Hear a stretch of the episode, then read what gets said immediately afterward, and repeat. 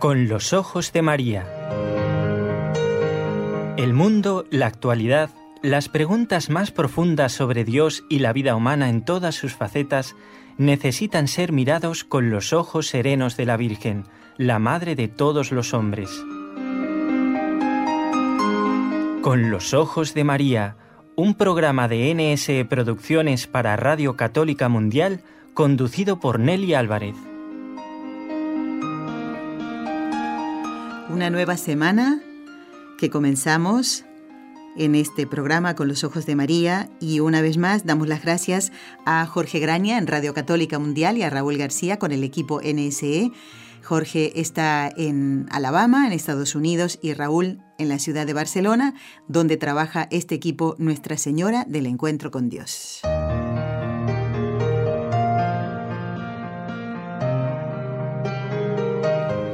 Bueno, y en este lunes 6 de marzo, aquí en la ciudad de Barcelona, se recuerda a San Olegario, que fue obispo, ¿eh? siglo XII, siglo XIII.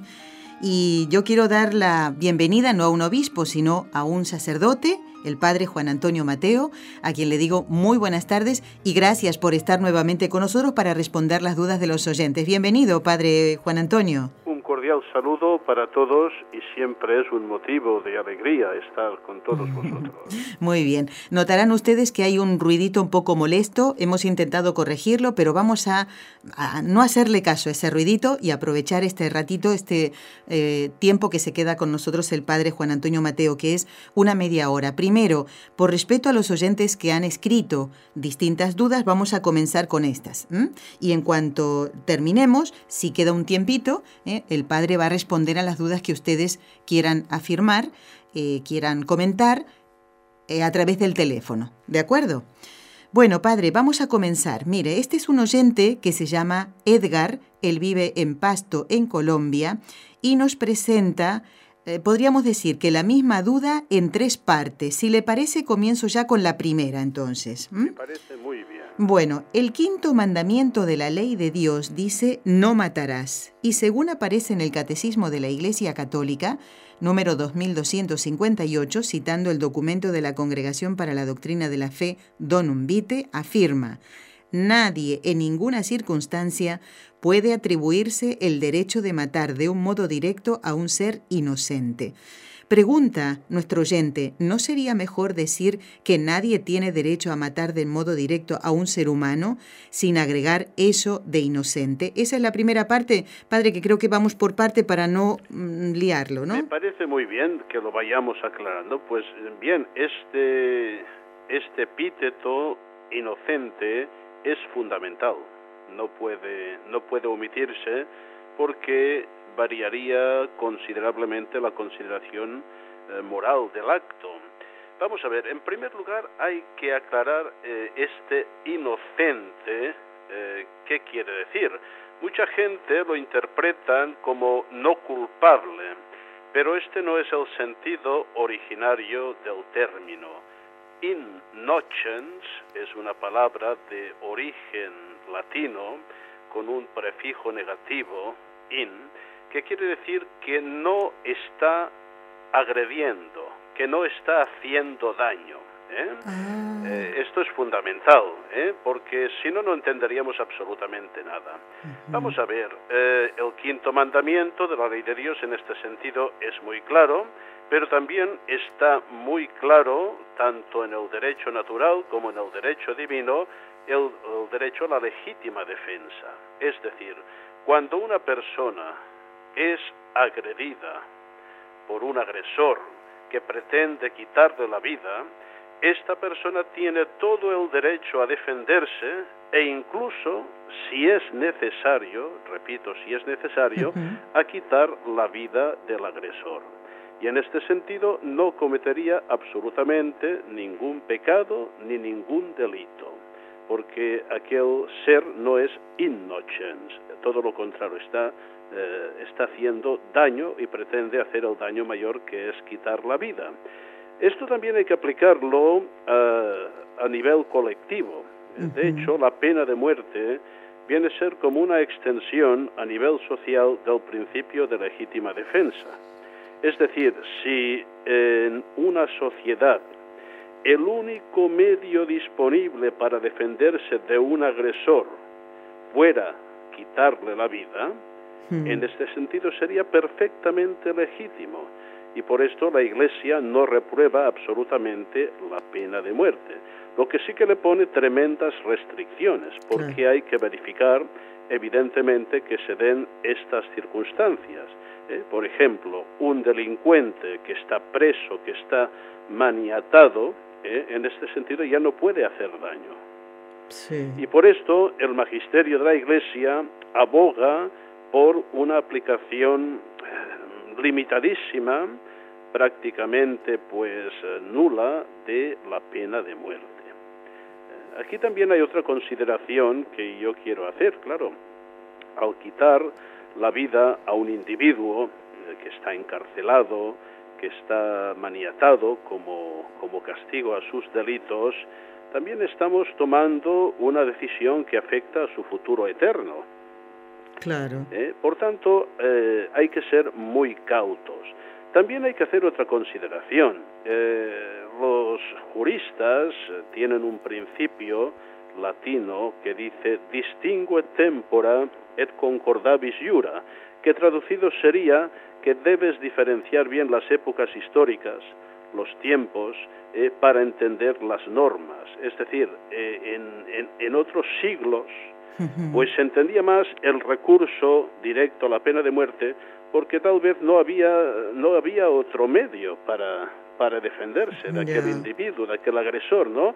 Eh, incluso hoy, hoy en día, pues no es lo mismo una sociedad que dispone de, de centros penitenciarios, cárceles seguros, bien controlados, que otra sociedad donde hay terribles criminales que no hay esta posibilidad de defenderse de ellos. Pensemos, por ejemplo, estos criminales eh, sumamente sangrientos y perversos del Estado islámico en países donde no hay ningún control. Probablemente en estos casos no hay ningún recurso más que la pena de muerte como eh, principio de legítima defensa. Eh, por esto hay que, hay que ser muy, muy preciso y ver cada caso, cada lugar, cada circunstancia.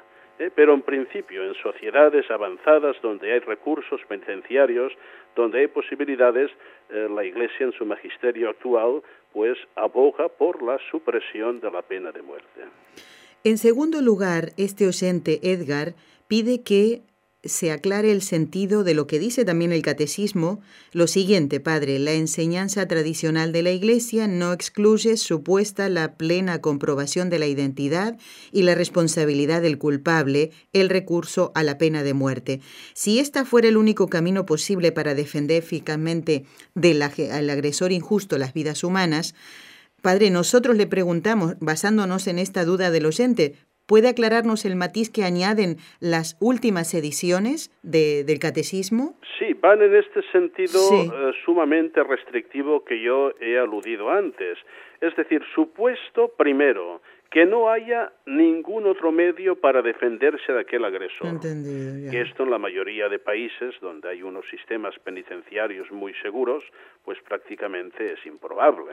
¿Eh? prácticamente sin prueba. Y luego también, incluso en estos países, y algunos pues tienen desgraciadamente un recurso muy fácil a la pena de muerte, no hace falta ahora citar países en el mundo, pero por desgracia hay algunos países que, que son muy proclives y que todo el mundo sabe cuáles son, ¿no?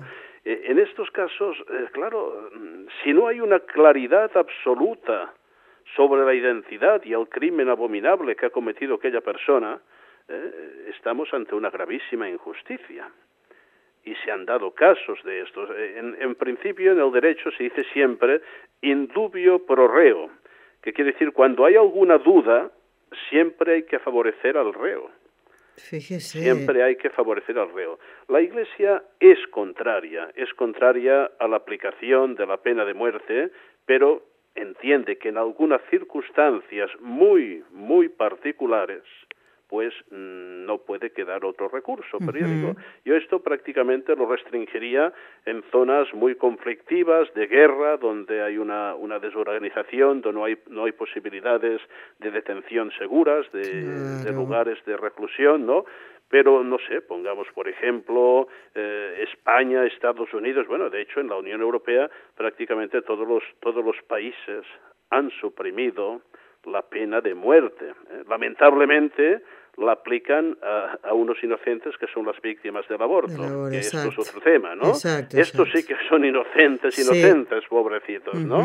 Pero la, la postura de la Iglesia y del magisterio más reciente es sumamente restrictiva, sumamente restrictiva. La vida es don de Dios, en sus manos está la vida y la muerte, y este es el principio fundamental.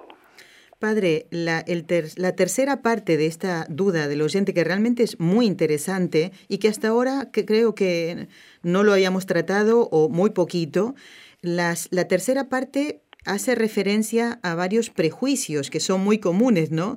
en esta sociedad y no queremos sembrar confusión, sino aclararlo. El Edgar pregunta Usted en parte lo, lo ha contestado ahora, ¿no?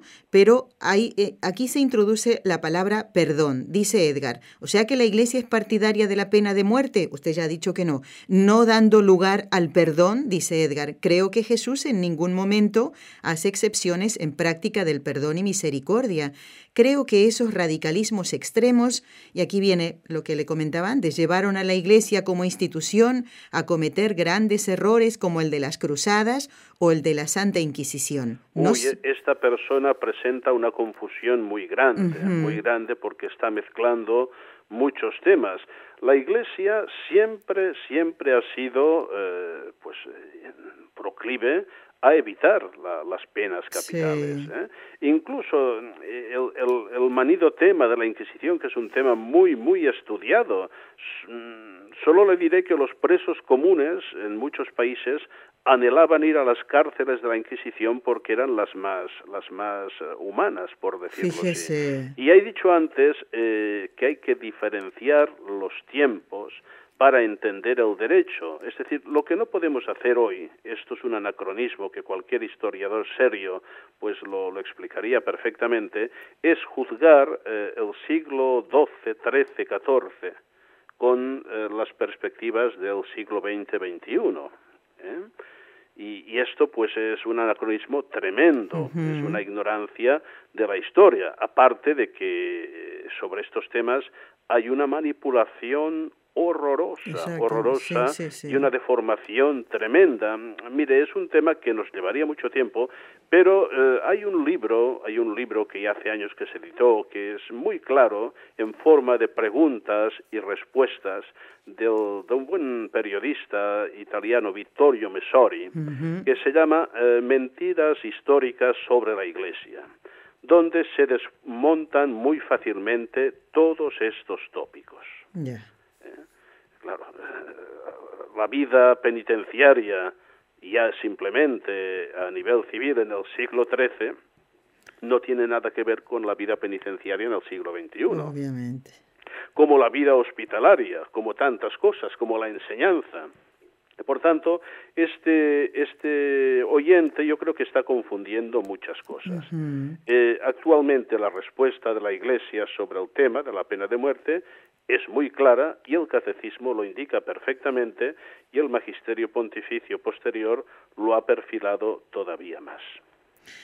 Recordamos a los oyentes que el padre Juan Antonio Mateo, que está con nosotros hoy respondiendo a las dudas que ustedes nos han enviado, es sacerdote de la diócesis de Urgel en Cataluña, canónigo de la Santa Iglesia Catedral, doctor en Sagrada Teología por la Pontificia Universidad Gregoriana, tiene muchísimas actividades, es párroco de la parroquia Santa María de Valdeflor en la ciudad de Trem. Eh, padre, mm, ¿sabe que San Olegario, el santo que celebra hoy la ciudad de Barcelona, también fue canónigo de aquí, de la iglesia catedral donde él está enterrado y cuyo cuerpo está incorrupto? Sí, señor, sí, sí. Yo hoy, me he enterado porque no sabía que él fue canónigo de la catedral, ¿no? Sería simplemente obispo, decía, bueno. Y, además... un hombre, y un hombre que practicó mucho la misericordia para con los pobres y con los necesitados. en Barcelona existe el Casal San Olegué, en la parroquia de Santa María Reina, donde se sirven cada día más de 200 comidas a pobres y menesterosos. Fíjese. Bueno, San Olegué significa olegario ¿eh? en catalán. Es, ¿eh? Exactamente, Olegué, sí, Bueno, padre, seguimos con las consultas. Amigos oyentes, presten mucha atención. Si después se quedan con alguna otra duda, pues lo pueden, pueden llamar por teléfono antes de que el padre ya se retire a sus eh, otras tareas que tiene. Bueno, padre, este tema que vamos a presentar es totalmente diferente al que nos acercaba Edgar de Pasto, Colombia. Un oyente nos comenta, Alejandrina, que está muy contenta porque ya nacieron los, sus sobrinitos gemelos, ¿eh? Santiago y Axel. Y dice, eh, la consulta es la siguiente. Le comentamos a un sacerdote que nos vino a visitar nuestra inquietud por bautizarlos pronto. Muy bien, Alejandrina. Y en ese momento decidió bautizar. Bautizó con agua y nos dio al final una hoja firmada por él en la cual indicaba los datos del bautismo. Y al inicio de la misma ella ve que está escrito por emergencia. Y aquí viene la duda de Alejandrina. No vi que el padre bendijera el agua con la que bautizó a mis sobrinos. Punto uno. Punto dos. Cuando se recuperen mis sobrinos, porque eh, como nacieron siete mesinos, son pequeñitos y todavía están en el hospital, ¿pueden bautizarlos en la parroquia? Yo la verdad es eh, quedo perplejo, perplejo ante esta circunstancia. Es decir, nadie en una visita particular en una casa, si no es por un peligro grave, administra el bautismo. Eh, administrar el bautismo es un acto eclesial importantísimo eh, que compete al párroco.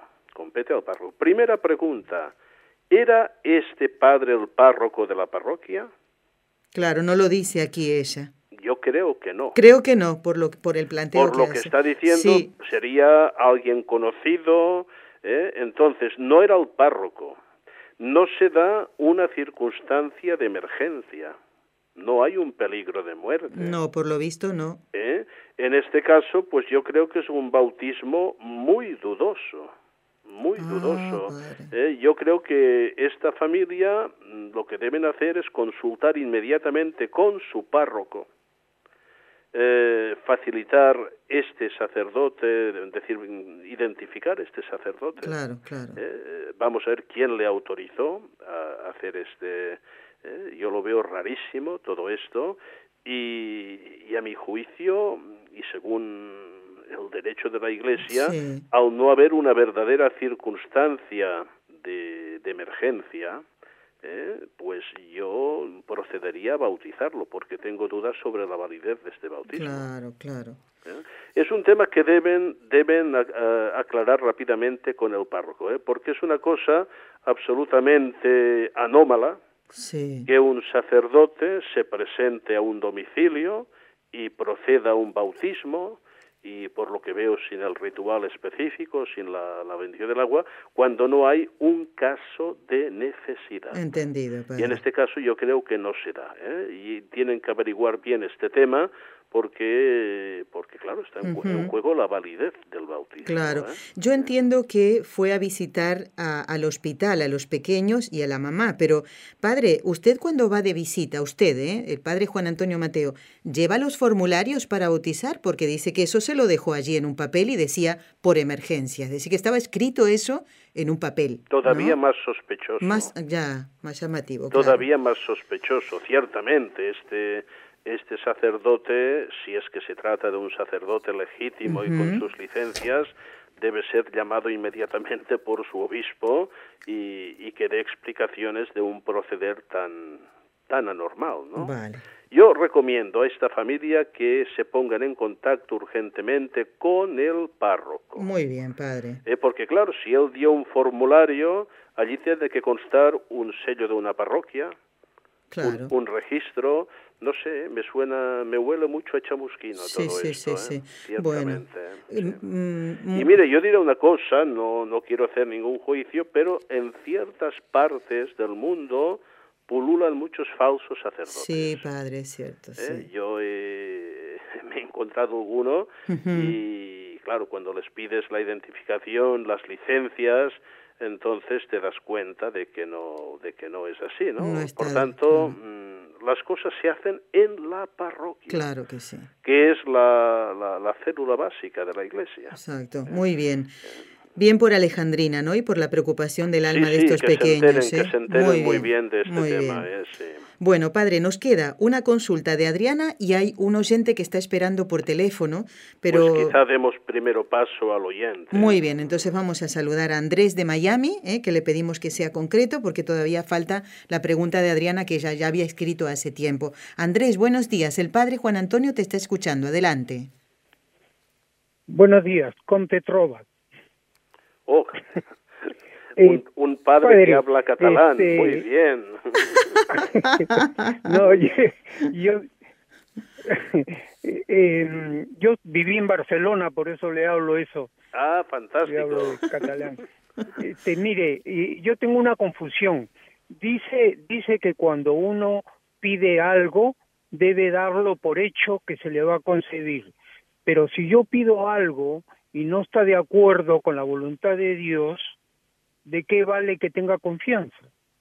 Evidentemente la petición está siempre supeditada a la voluntad del Señor, nunca es una exigencia, eh, es un don del Señor, ¿no?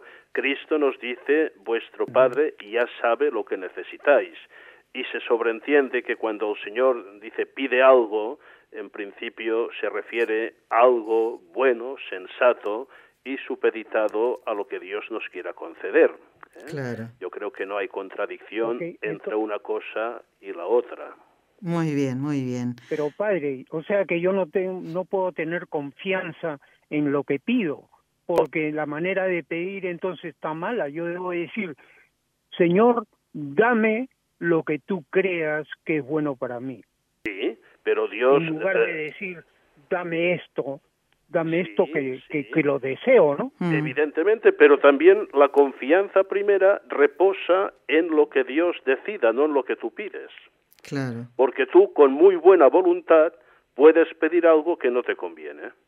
Así como dice San Pablo, a veces pedimos cosas que no. Claro, es no- decir, no las personas con muy buena voluntad podemos pedir una cosa que no nos conviene en aquel momento o que el Señor pues eh, considera que nos debe dar otra. Claro. Y yo, yo me he encontrado con muchas personas que me han comentado, pues mira, le he pedido a Dios esto y me ha concedido esto otro. ¿eh? Y después han visto pues que aquello que nos concede el Señor es lo más conveniente. Es decir, la confianza no reposa en nosotros, sino en Dios y en su providencia. Y a lo mejor no es el momento de tener esto que estoy pidiendo, que es bueno, ciertamente, ¿eh? Eh, a lo mejor lo que dice Andrés, ¿no? Pero a lo mejor no es el momento, padre. A veces decimos, "Mm, este, este no era el momento adecuado, Mire, hay, pero hay ahora... una, una petición que Andrés puede entender perfectamente.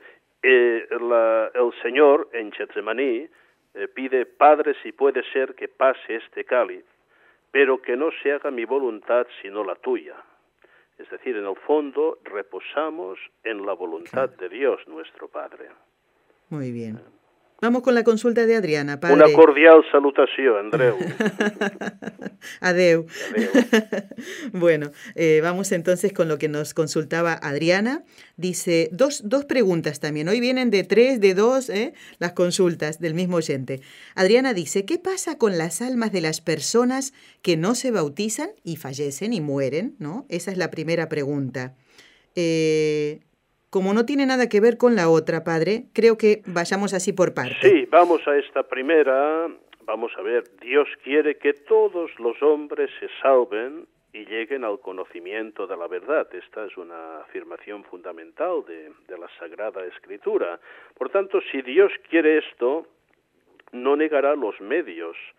Hay los medios ordinarios y los medios extraor- extraordinarios. El medio ordinario sería la fe explícita y el bautismo.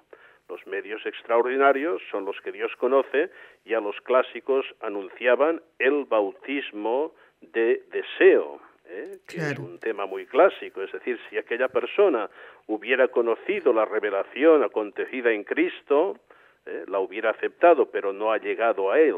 Y esto acontece pues todavía en tantísimas personas del mundo. ¿eh? Por tanto, que no se preocupe que el Señor no dejará sin opciones de salvación a toda a toda persona que viene a este mundo. Es una pregunta interesante y yo le, me recomendaría leer a los oyentes porque está muy bien explicado toda la primera parte de la encíclica Veritatis Splendor del Papa San Juan Pablo II, donde trata de este tema de la salvación, ¿eh? que es un tema muy, muy clásico y muy trabajado por el magisterio de la Iglesia. Por tanto, que no se preocupe que el Señor no dejará de, de ofrecer los medios para que toda persona puede salvarse si realmente quiere corresponder a la gracia de Dios, evidentemente, ¿no? Padre, ahora leyendo la segunda pregunta que plantea Adriana, sí ciertamente tiene que ver porque ella dice, ¿qué pasa con las almas de las personas eh, que creen a su modo en Jesús, pero no se confiesan, no comulgan, como sucede en las iglesias separadas? Sí que tenía que ver, ¿eh? Sí, tiene, eh, viene a ver, eh, claro, también hay que ver lo que es una, una acción culpable o una acción inculpable. Evidentemente que eh, no podemos comparar el primer caso de los, de los primeros reformadores que rompieron la, la unidad con la Iglesia, ¿eh? con los que luego ya han nacido en una iglesia, en una tradición, han sido educados en este sentido. Claro. Eh, claro, ¿qué sucede con las almas? Eh, pues solo lo sabe Dios, pero también le diría lo mismo. Eh, el Señor da da las oportunidades, los medios, los caminos eh, a toda persona que le busca con sinceridad de corazón y quiere hacer su voluntad. Exacto. Por tanto, eh, no hay una respuesta así aplicable a todos, ¿eh? porque cada uno eh, delante del Señor se presentará y sabemos que el Señor pues eh, es el que ve realmente lo que hay en los corazones y, y en la vida de las personas. Pero que no dude que por parte de Dios no dejará de ofrecer uh, los caminos uh, a cada persona, sea cual sea su circunstancia. Claro, obviamente.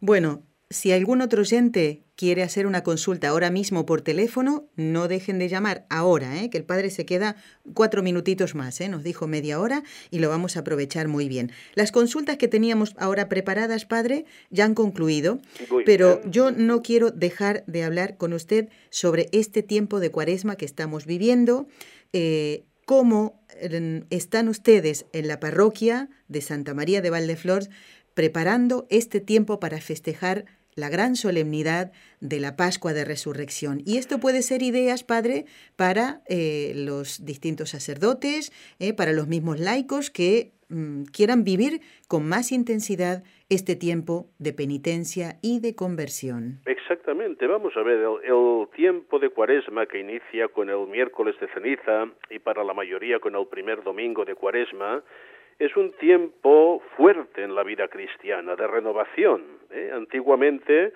los catecúmenos hacían su etapa final de preparación para incorporarse a la Iglesia y los que ya estamos bautizados pues debemos vivir, eh, yo diría, extraordinariamente aquello que ya ordinariamente debemos vivir. Fundamentalmente, yo creo que es un tiempo para intensificar la oración personal y comunitaria.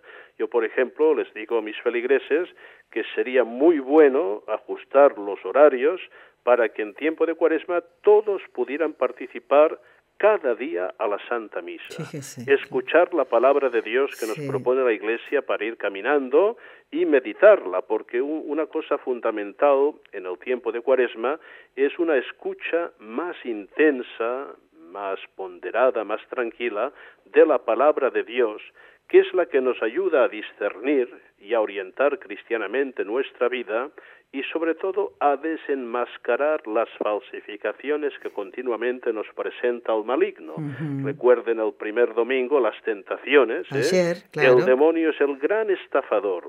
Es el que quiere estafarnos, arruinarnos, sobre todo presentándonos la ilusión de que una vida al margen de Dios o pasando de lo que Dios nos propone será una vida más feliz, cuando es todo lo contrario. Claro. Por lo tanto, hay que rezar y escuchar más la palabra. hay que ayunar y hacer penitencia, es decir, ser más sobrios y ser más libres. Y esto no se refiere solo a la, a la ley eclesiástica del ayuno y de la abstinencia, que es muy poquita cosa. ¿eh?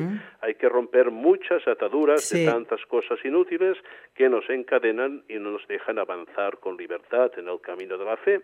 Y finalmente vivir a fondo la misericordia, ¿eh? la, limosna en todas sus formas, ¿eh? corporales y espirituales, para imitar la gran bondad de nuestro Dios, ¿no?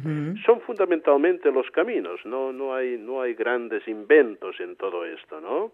Yo creo que si si rezamos más a nivel personal, si asistimos más a las reuniones de la comunidad eclesial, sobre todo la Santa Misa, ¿eh? si nos proponemos unos puntos de austeridad, de de cortar cosas que, que, van ocupando nuestro corazón y que son innecesarias, y si somos más caritativos y misericordiosos, pues realmente renovaremos a fondo nuestra vida cristiana. Padre, le responde a Luis de Nueva York que acaba de llamar. Ah, sí, sí, sí, un, par de minutitos. Muy bien. Luis, muy buenos días. El Padre Juan Antonio te escucha y adelante con tu consulta. Sí, muy, muy buenos días, Padre. Eh, mi pregunta es, ¿qué relación tienen los sueños eh, con la vida espiritual? Porque eh, le hago esta pregunta porque una vez eh, una hermana de la iglesia tenía una situación donde tenía mucha preocupación sobre el servicio y una noche siguiente yo soñé que el Señor me, me daba una lectura bíblica, Efesios 3:13 y que me reforzó y, me, y nos dio gran fortaleza espiritual eh, eh, en ese momento. Entonces, yo quisiera saber. Mm, sucintamente le diré que Dios aprovecha para comunicarse con nosotros de todos los recursos, incluidos los sueños, ¿no? Todo, toda vez que este es un recurso más bien extraordinario, es decir, no, no andamos continuamente orientando nuestra vida a base de los sueños, sino de un discernimiento en momentos de oración y de lucidez. Pero yo no, no niego, y esta experiencia que usted ha tenido la han tenido muchas personas, en el momento en que entramos en el sueño, pues eh, el espíritu sigue trabajando. Y yo, por ejemplo, recomiendo como una cosa de vida espiritual muy interesante que la última cosa que hagamos antes de dormirnos sea o una oración o una lectura bíblica. ¿Eh? Ah. porque sembramos una palabra que el espíritu durante el tiempo de sueño irá trabajando. ¿Eh? como también es muy desaconsejable pues ver una mala película o una discusión agitada antes de ir a dormir porque probablemente entonces trabajará el maligno no entonces eh, sembrar la palabra del Señor en la última hora del día aunque sea una frase bíblica y pedirle al Señor que nos haga comprenderla y vivirla y puede tener resultados muy interesantes muy bien, gracias Luis por esta eh, pregunta tuya. Padre Juan Antonio, quiero darle las gracias por haber estado en el programa con los ojos de María respondiendo a estas preguntas y aquellos que quieran eh, otras consultas, quieran hacerlas, pues nos escriben a nuestro correo electrónico. Le pedimos su bendición, Padre Juan Antonio. si Dios quiere nos iremos encontrando. Incluso veo que ha desaparecido aquel ruidito que teníamos, ¿no? ¿Eh? Era el maligno que estaba por aquí también, ¿no? Y con gusto les imparto la bendición de Dios Todopoderoso poderoso, Padre, Hijo y Espíritu Santo. Amén. Queden en paz. Igualmente, Padre, hasta nuestro próximo encuentro. Muchísimas gracias. Adiós. Amigos, ustedes no se vayan, ¿eh? porque el programa continúa y voy a dar lectura a más correos que hemos recibido, ¿eh? no con consultas, pero creo que es interesante compartirla con todos ustedes.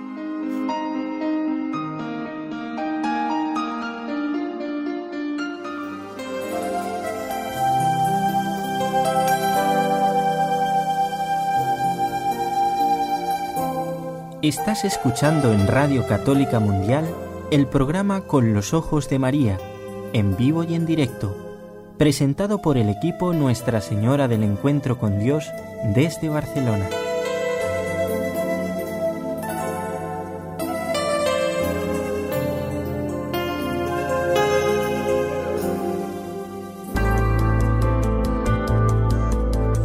¿Quieres escribirnos ahora mismo?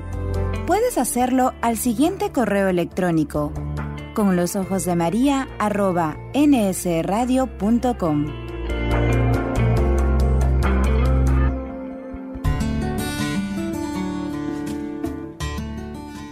Intención de oración del Papa Francisco para el mes de marzo. Por los cristianos perseguidos, para que experimenten el apoyo de toda la Iglesia por medio de la oración y de la ayuda material.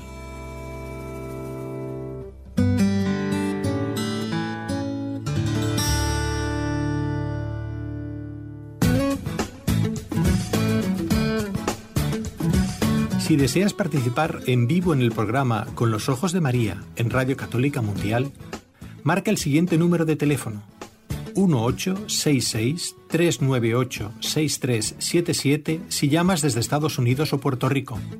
Si llamas desde otros países, marca el código internacional y luego el número 1205-271-2976.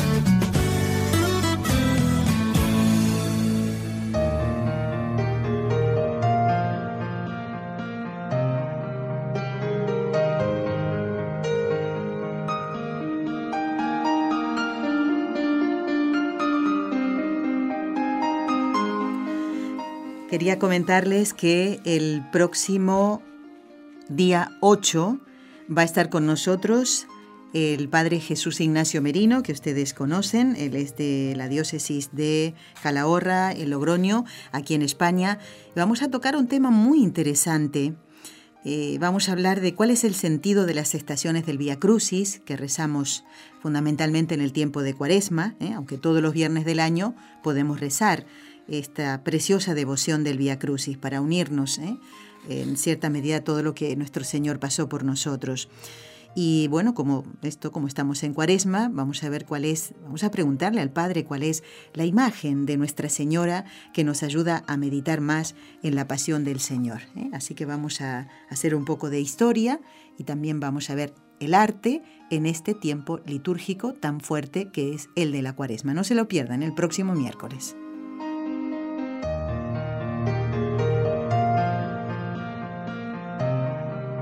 Dos cositas importantes que quiero comentarles. Eh, primero, eh, comentarles cómo se encuentra de salud nuestro querido colaborador, al que ustedes tanto estiman, y es don Enrique Calicó. Nos dice él, me escribió un correo electrónico que va pasito a pasito, eh, por casa ya anda con una sola muleta y dobla la rodilla bastante bien, porque es allí donde lo operaron, y dice que tiene que andar de a ratitos, digamos, ¿no? Para que las piernas ya se vayan fortaleciendo sin cansarlas. Y dice, muchas gracias a todos los oyentes por sus oraciones y el cariño que demuestran. Así que aquí está, ¿eh? don Enrique les agradece todas las oraciones que ustedes hacen por él. Bueno, ¿qué más? Decirles que alguien nos pide también muchas oraciones, ya que escuchábamos hace un momentito las intenciones, la intención del Papa para este mes de, de marzo. Saben que el Papa se trasladó en la tarde de, ayer, de este domingo, a la localidad de Aricia, que está mm, en las afueras de Roma, porque ha comenzado eh, sus ejercicios espirituales de Cuaresma junto con los miembros de la curia romana. Eh, presidió el Ángelus ayer, como lo hace todos los domingos, y ahí pidió oraciones por la buena marcha de los ejercicios. Y después, a través de Twitter, pues mandó también un mensajito y dice, les pido por favor que en la oración se acuerden de mí y de mis colaboradores. Hasta el viernes haremos los ejercicios espirituales, dice ¿eh? el Papa a todos, invitando a rezar por él. Los ejercicios tienen lugar en la casa Divino Maestro, el padre, el sacerdote que les está dando los ejercicios, fíjense, darle ejercicios espirituales al Papa, el padre Giulio Michelino, y el tema es la pasión, muerte y resurrección de Jesús según San Mateo. Y terminan el viernes que viene, 10 de marzo. Por eso la audiencia de pasado mañana, saben que todos los miércoles hay audiencia, pues está suspendida, porque el Papa y sus colaboradores están haciendo los ejercicios. Así que los vamos a encomendar en un ratito, porque eh, allí hay muchos sacerdotes, el Papa lo es, y en las tres Ave Marías vamos a rezar por todos ellos. Y ahora sí vamos a dar lectura a algunos correos que ustedes nos han enviado. Mm, José Ramón dice, querida Nelly, muy interesante e instructivo el programa eh, del viernes con Montserrat. Eh, se refiere al día 24 de mm, febrero. Eh, José Ramón está hablando de ese programa.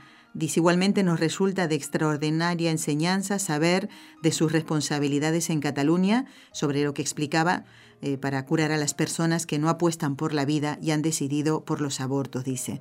Rezando mucho porque se restablezca don Enrique Calicó, y aquí está, ¿eh? también es para ti el agradecimiento, José Ramón. Esperamos que con el favor de Dios esté bien y siga tan animado como siempre. Eso siempre es así, ¿eh? Bueno, José Ramón, aunque leo ahora tu correo con esta petición concreta que era para la semana pasada, la tenemos en cuenta, las hemos tenido en cuenta. Gracias por escribirnos. Andrés Román dice, estimada familia, para agradecer al Señor por la vida. Recuerden, eh, ah, nos cuenta, él nos había pedido oraciones por su primo que había sufrido un accidente tremendo y dice que ahora ya está mejor y le han dado una posibilidad de vida y eh, dice que para es suerte para los que no creen, pero para nosotros es un milagro, dice, que esté vivo. ¿eh? Gracias por sus oraciones. A ti, Andrés, y sigue contando con ellas y manifiéstaselo a la familia de tu primo, ¿eh? para que sepan que los oyentes de este programa han rezado y rezan por esa intención. Gracias por escribirnos. ¿Qué más? A ver, aquí tenemos a... María de Dallas, Texas, dice, me encantan todos sus programas, son de gran ayuda espiritual. Gracias María y tuvimos en cuenta tus intenciones para la misa del último día del mes. Gaby, que nos ha enviado fotos, Gaby de New Jersey, dice, gracias por los programas que alimentan el alma y la sabiduría de Dios hacia nosotros. Les escribo porque unos programas me han llenado de esperanza, dice. El programa en el que hablaron de Don Bosco, y miren que ya pasó esto, ¿eh? Pero Gaby nos escribió después, dice, ya que soy catequista de jóvenes y este santo me ha inspirado a entender mejor los sufrimientos de cada joven que está en mi catequesis. Qué bonito, Gaby. Dice, disciplina, pero con amor. Has captado el, espíritu ¿eh? de, de San Juan Bosco. Dice también el programa del doctor Ocampo. Van de la mano sobre la enseñanza de valores desde la niñez para fomentar jóvenes de bien. Gracias de verdad porque ustedes son un instrumento de Dios.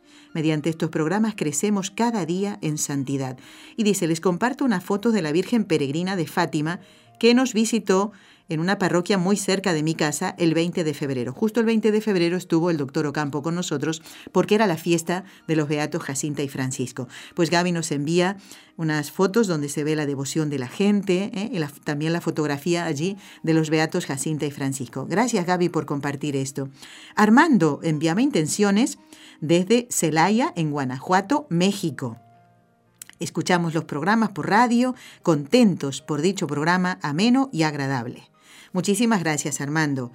Y también nos escribe, no está esperando nadie, ¿no? Ah, bueno, es que no quiero hacer esperar a nadie. Es hermanita Nelly, es un gusto saludarle. Eh, quiero compartir con mucha alegría que ya he alistado todo para comenzar mis clases el 7 de marzo. Qué bueno que lo he leído hoy.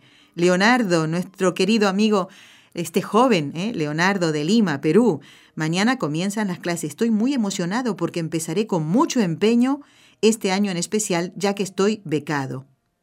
Muy bien, y además dices mi último año de estudio. Pues mira, Leonardo, así como dices que estás con mucho empeño, es una excelente manera de comenzar este curso. Dice, y ahora que estamos ya en la cuaresma, creo que es el mejor momento para arrepentirnos y que Cristo nos dé fuerzas para seguir adelante, y en especial que mejore la situación de nuestro país. Ya lo creo, Leonardo, Dios te escuche. Ya que estoy becado, ahora tengo que estar pendiente a las reuniones y tal. Bueno, está súper empeñado en hacer bien sus, eh, sus trabajos, eh, sus estudios, y nos manda una foto de la procesión del Viernes de Dolores en Lima, donde sale la imagen de la Virgen de la Piedad, escuchen, del año 1559, ¿eh? de la Basílica de la Merced, a la cual yo le tengo mucha devoción. Y también nos mandaste dibujos ¿eh? de la Virgen de la Merced, Leonardo. Te animamos muchísimo, no te desanimes si todo no sale bien o, si algo no sale como quieres, a seguir adelante y a seguir pidiéndole al Señor. ¿eh? Ofrece todo el esfuerzo que es estudiar por tu país, Leonardo, porque lo necesita muchísimo. ¿eh? Aquí, allí quiere imponerse la ideología de género. Y el sábado salieron todos los padres de familia y muchos más. Seguro que muchos no lo eran, pero a lo mejor están de novio y ya quieren que cuando se casen y tengan niños, ¿eh? que se les enseñe lo que Dios quiere que se les enseñe. Gracias, eh, Leonardo, y adelante.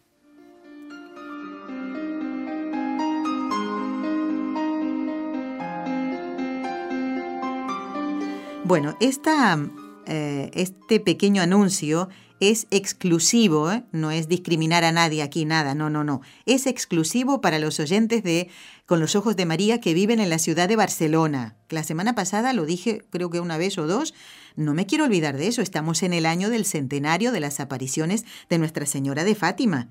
Los oyentes que viven en Barcelona, yo les pregunto, ¿quieren recibir en sus casas a la capillita? ¿La capillita con la imagen de la Virgen de Fátima? Creo que sí. ¿Quién va a rechazar a una madre, verdad? Bueno, pónganse en contacto con nosotros llamando a este número de teléfono 93 301 1448. Repito, 93 301 1448. Y si no, también nos pueden escribir a nuestro correo electrónico, el del programa, con los ojos de María, arroba nsradio.com. Repito, con los ojos de María, arroba nsradio.com y el teléfono 93 301 14 48. Si quieren recibir en casa, a Nuestra Señora, la Virgen de Fátima, y tenerla, bueno, por unos días, no sé si será una semana. Estuve hablando la semana pasada con una señora que en este momento tiene la capillita en su casa. Vieran ustedes qué contenta, cómo organizó ella todo. Invitó a sus amigas, a sus vecinos, a su hija, para que estuvieran allí y compartiendo el rezo del Santo Rosario, un testimonio. ¿eh? O sea, fue precioso. Ella estaba contentísima. ¿eh?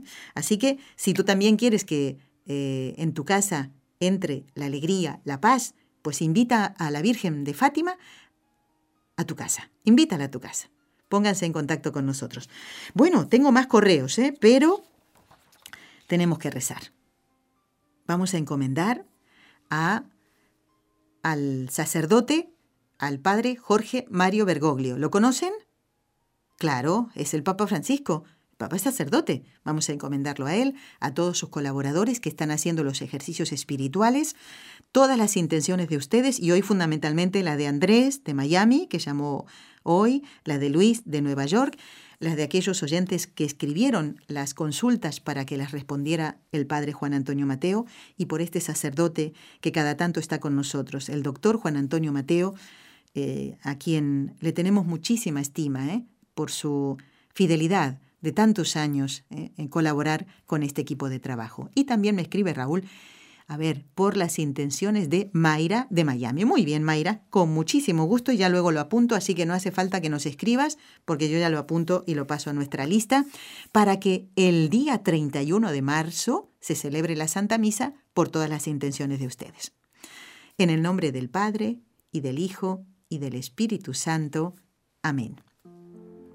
María, Madre mía, por el poder que te concedió el Padre, libra a todos los sacerdotes de caer en pecado. Dios te salve María, llena eres de gracia, el Señor es contigo. Bendita tú eres entre todas las mujeres, y bendito es el fruto de tu vientre, Jesús. Santa María, Madre de Dios, ruega por nosotros pecadores, ahora y en la hora de nuestra muerte. Amén.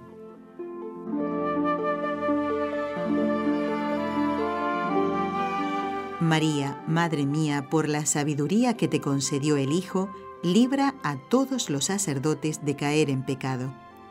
Dios te salve María, llena eres de gracia, el Señor es contigo. Bendita tú eres entre todas las mujeres, y bendito es el fruto de tu vientre, Jesús.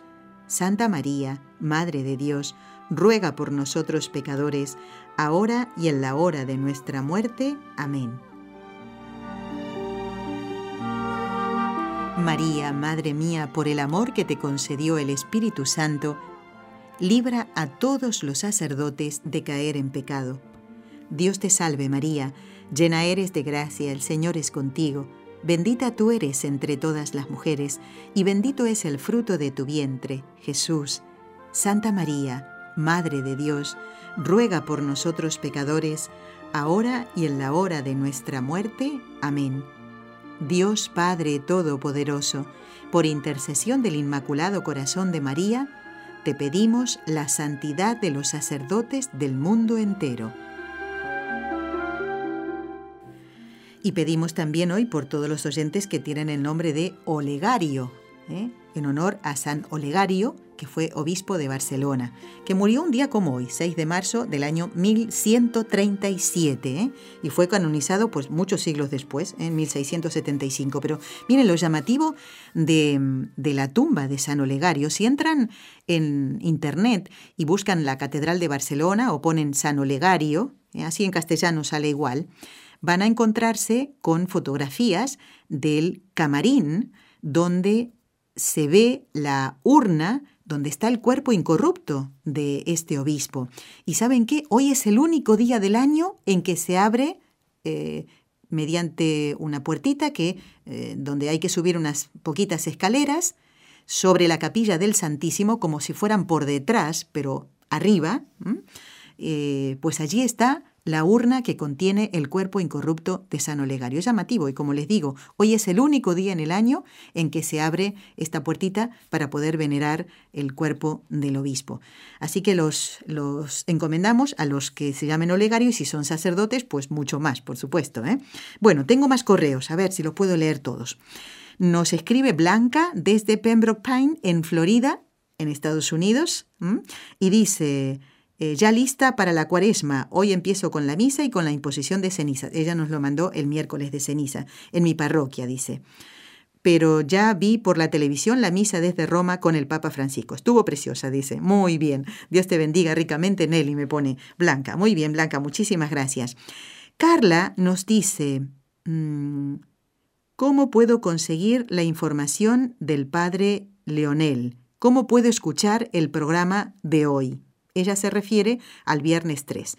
Carla, Carla, si nos estás escuchando, tú que pedías estos datos, cómo escuchar el programa entero y todos los que quieran escucharlo también. El del, a ver, el viernes 3. Bueno, mira, tienes que entrar en la página web de este equipo de trabajo que es www.nseradio, todo junto y en minúscula, .com. NSE significa, o sea, son las iniciales de Nuestra Señora del Encuentro.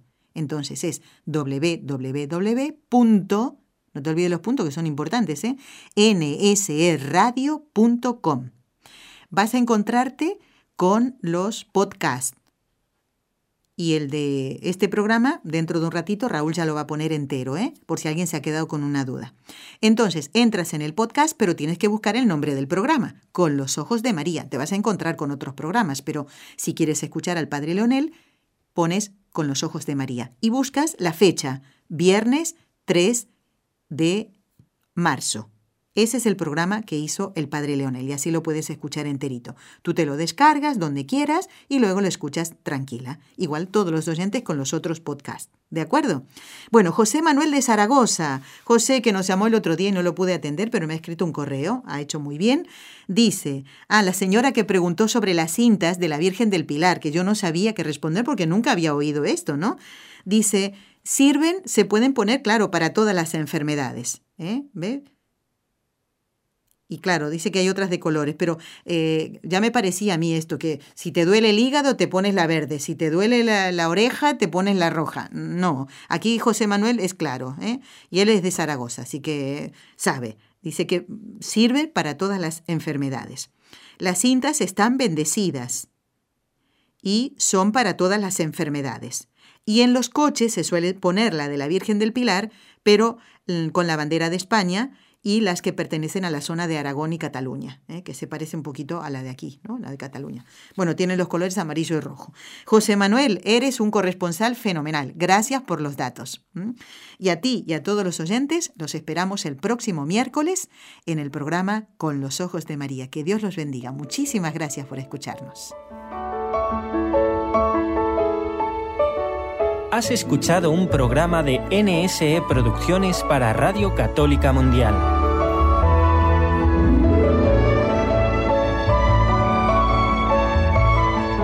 ¿Quieres conocernos? Escríbenos al correo electrónico con los ojos de María arroba nsradio.com. Envíanos tus sugerencias o comentarios con los ojos de María arroba nsradio.com.